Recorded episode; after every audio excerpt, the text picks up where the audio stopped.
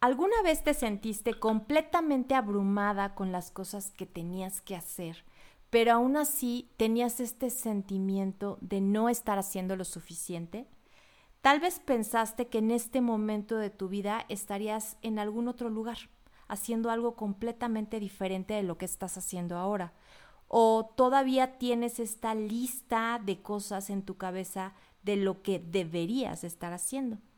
No importa lo que hagas, siempre parece no ser suficiente. Cuando vemos los éxitos de otras personas, esto desencadena estos sentimientos de insuficiencia. Incluso establecemos expectativas poco realistas para nosotras mismas. Y todo esto también puede hacernos pensar que nada es lo suficientemente bueno mujer, psicóloga, esposa, mamá, amiga, emocional, sensible, todo al mismo tiempo y todo en esta vida. Yo soy Vi Morales. Todo lo que soy y voy descubriendo de mí me enseña cómo amar el caos. Bienvenidas a esta quinta temporada, episodio número 2. Así de rápido se va. Ya regresamos a los miércoles. Recuerden que el episodio anterior fue en viernes porque fue un especial de aniversario, pero ahora sí ya regresamos todos los miércoles, episodio nuevo de Amando el Caos y hoy miércoles tenemos el episodio número 2 de esta quinta temporada. Y por supuesto, tengo que empezar con el comercial. ¿Ya compraste tu libro? Yo soy única, siete hábitos que puedes integrar hoy a tu vida para aumentar tu amor propio. Recuerda que es un manual que te va a ayudar a trabajar ese músculo del amor propio que hablamos en el episodio anterior, con siete hábitos que puedes empezar a implementar hoy mismo.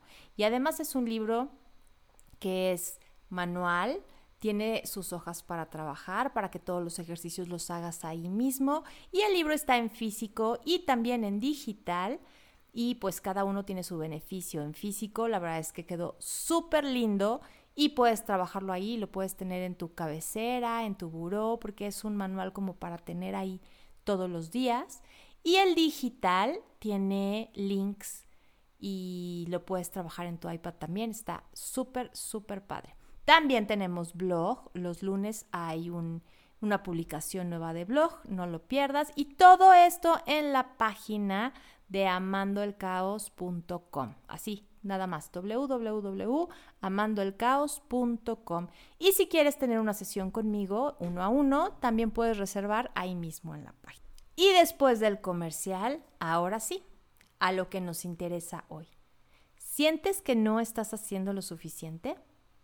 Si esa es una pregunta que te has estado haciendo constantemente, aquí vas a encontrar la respuesta.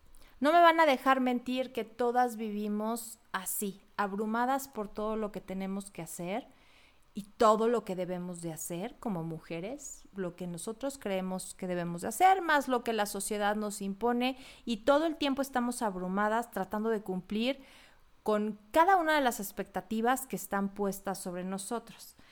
Claro, siempre hay espacio para mejorar nuestras vidas, eso sí hay que dejarlo claro, pero creo que nos sentimos como en una carrera de estas de ratas así que van en o ardillas, no sé, los que van así como en la ruedita, que es interminable porque siempre y constantemente estamos persiguiendo lo siguiente que tenemos que hacer. Es abrumador sentir que tenemos que hacerlo todo.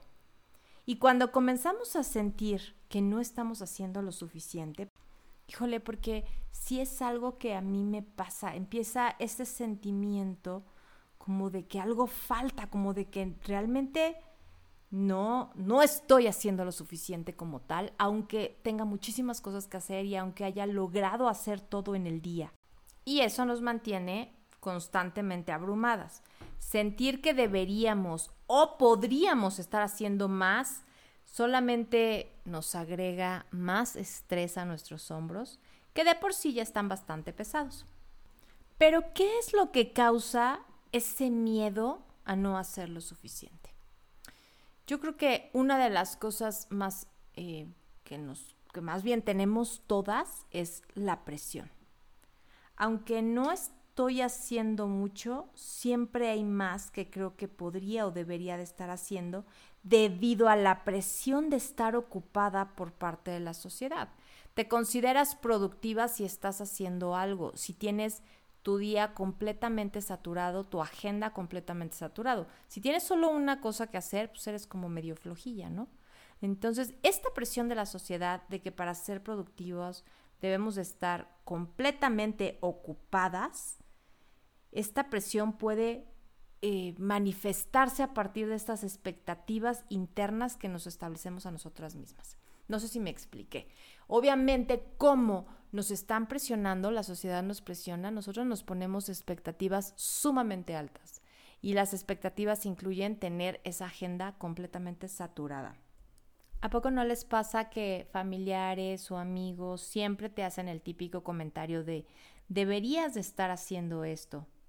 O vi que tal persona está haciendo esto y tú también deberías de hacerlo.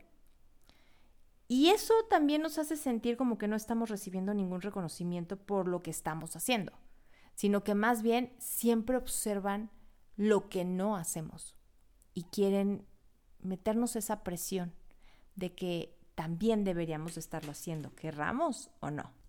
Y es por eso que empezamos a pensar que estamos haciendo algo mal o que simplemente, como lo hemos mencionado varias veces, no estamos haciendo lo suficiente.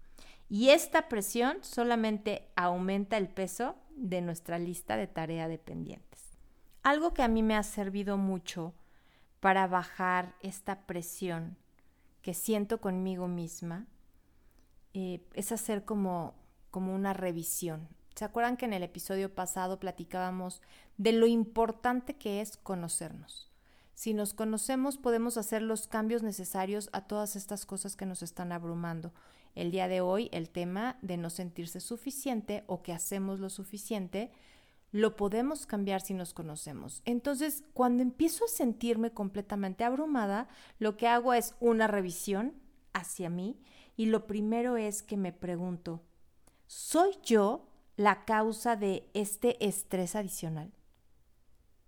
Si soy yo, porque ya me conozco y a lo mejor yo solita me estoy poniendo la presión, nadie más me está diciendo, yo solita me estoy diciendo que no soy suficiente o que no estoy haciendo suficiente, pues entonces tomo cartas en el asunto porque soy yo la que se está metiendo esa presión. Y me hago cargo del problema y trato de eliminar cosas de mi lista de pendientes por lo menos en el día, tener más momentos para mí, más satisfactores, más cositas que me hagan feliz, para bajarme ese estrés, si es que la respuesta es que soy yo la que está causando ese estrés. Pero si la respuesta es que el estrés lo está causando otra persona, viene la siguiente pregunta. ¿Cómo puedo establecer mejores límites con esta persona o comunicar mejor mis necesidades?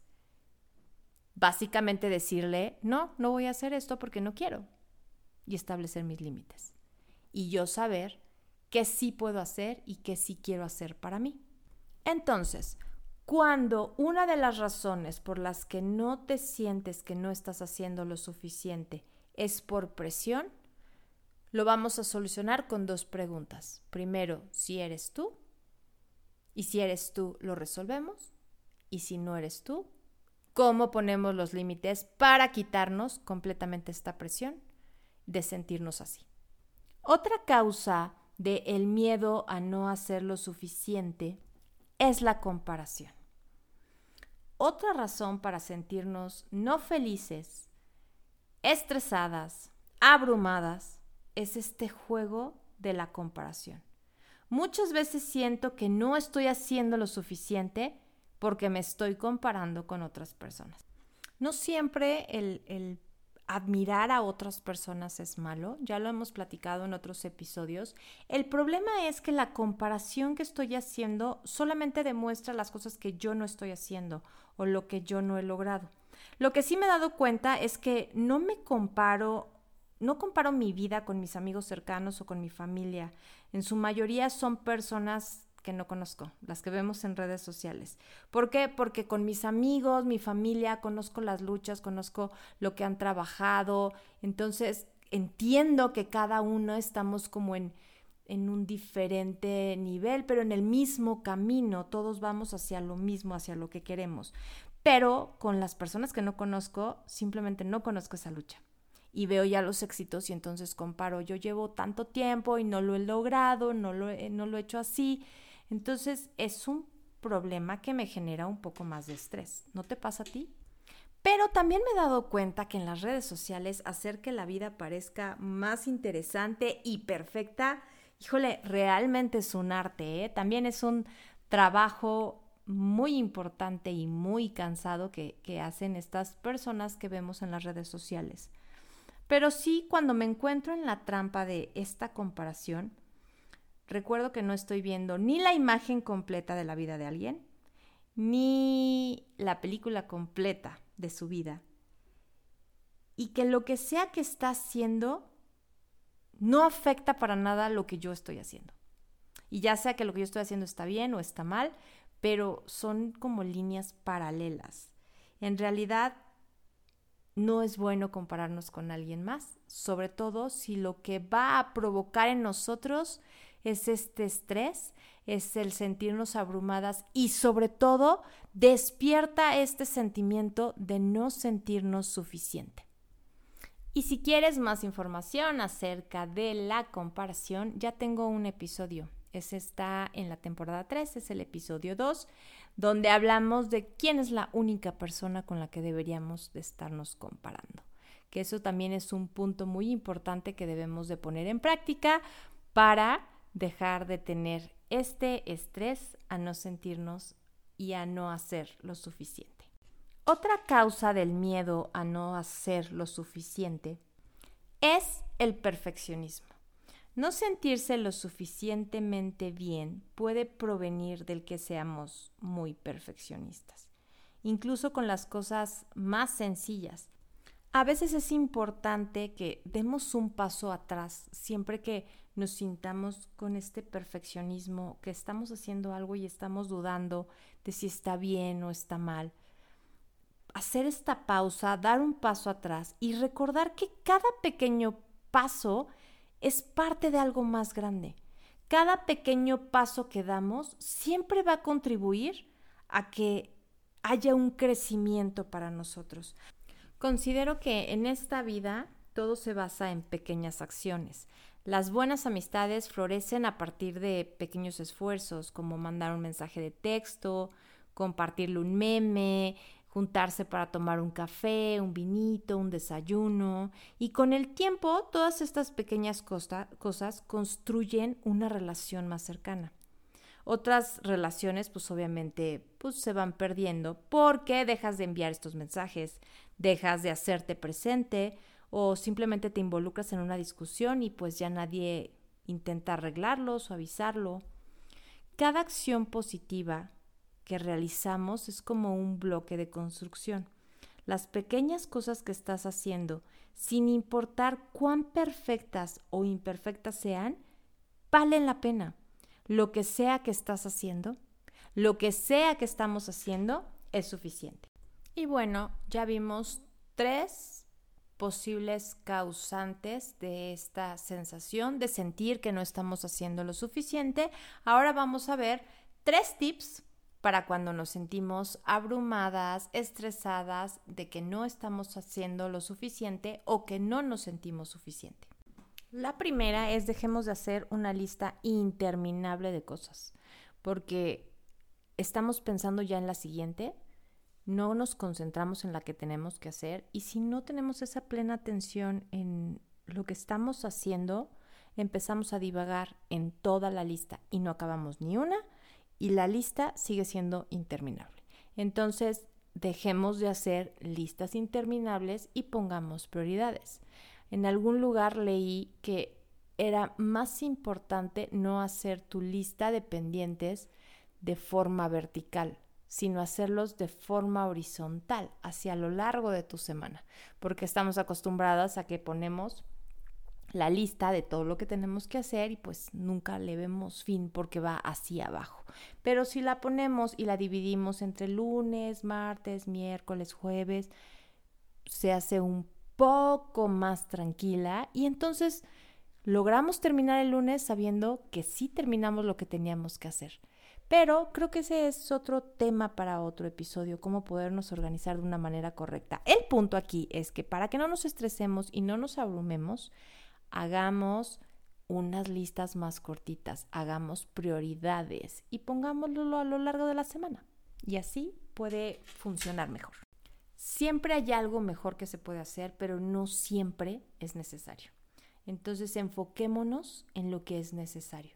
Concentrémonos en lo que encaja en esa visión que tenemos para lo que queremos con nuestra vida, no la de los demás, la nuestra. Y esto va en tu trabajo, en tu carrera, en tu familia, en tu pareja, en tu salud, en todo. La segunda es establezcamos límites y expectativas que son realistas para nosotras mismas. Ser realistas para, para nosotras mismas significa saber que no podemos hacer todo. Ser realista significa que sabemos y que contamos con cierta cantidad de tiempo y energía que tenemos para dedicarle a las cosas. Lo que sea que estemos haciendo ya es suficiente. Si te sientes abrumada, ¿por qué no pensamos en lo que hemos logrado y no en lo que no hemos hecho? ¿Qué has logrado en el último año? Piensa en cómo has cambiado y cómo has crecido en los últimos cinco años. Si dejamos de comparar nuestra vida con la de los demás y establecemos esas expectativas que sabemos que podemos lograr, independientemente de lo que piensen los demás, ya es un paso adelante. Y siempre nos enfocamos en lo negativo, en lo que no podemos, en lo que no hicimos. Y nos cuesta exactamente el mismo trabajo pensar diferente. Entonces, en lugar de pensar, no logramos, no hicimos, más bien, ¿qué sí hicimos? ¿Qué sí logramos? Y la tercera es, realicemos un seguimiento de a dónde se va nuestro tiempo. Recordemos que el tiempo es lo más preciado que tenemos y que debemos de usarlo sabiamente y productivamente. Si llegamos al final de la semana y cuando nos preguntamos si logramos algo, por eso es muy bueno llevar como ese seguimiento. A mí me gustan las agendas y todavía uso agenda escrita. Y así puedo llevar ese control de lo que estoy haciendo con mi tiempo. Porque si controlo mi tiempo durante una semana, me doy cuenta si estoy dedicando tiempo a cosas que sí son importantes, que sí son prioridades y sobre todo si son importantes para mí. Si evaluamos nuestro tiempo, podemos darnos cuenta de a dónde se fueron nuestros esfuerzos. Nos vamos a dar cuenta de que realmente estamos haciendo más de lo que pensamos. Y también nos podemos dar cuenta si estamos gastando este tiempo de manera incorrecta. Que también creo que ese es tema para otro episodio donde podemos hablar de cuál es el mejor manejo del tiempo o cómo podemos mejorar el manejo del tiempo. Pero sí te puedo decir rápidamente que si crees que estás gastando tu tiempo de una manera incorrecta, puedes planificar tu horario de manera consciente. Puedes poner bloques de tiempo pero que estén basados en tus principales prioridades. Eso siempre, que todos tus días hagas algo que, haya, que sea una prioridad para ti y sobre todo incluyele algo que te guste a ti. Y bueno, si sientes que no estás haciendo lo suficiente, espero que este episodio te ayude a cambiar eso que estás sintiendo, a bajar el que estés abrumada, a bajar el que estés estresada por este pensamiento de no estar haciendo lo suficiente. Y bueno, pues llegó tu turno. ¿Qué te parece si ahora me compartes tú a mí tus reflexiones sobre este episodio? Y te voy a dejar también una pregunta. Piensa en algo en lo que hayas estado poniendo un esfuerzo constante últimamente. ¿Cómo se suma esto a algo más grande? Y déjame saber tu respuesta en mis redes sociales. Recuerda que tenemos TikTok, Instagram, página web, blog, podcast, libro, tenemos todas las herramientas, no hay pretexto para que empieces a trabajar ese músculo del amor propio todos los días. Porque siempre estás a una decisión de cambiar tu vida. Yo soy Vi Morales y esto fue Amando el Caos.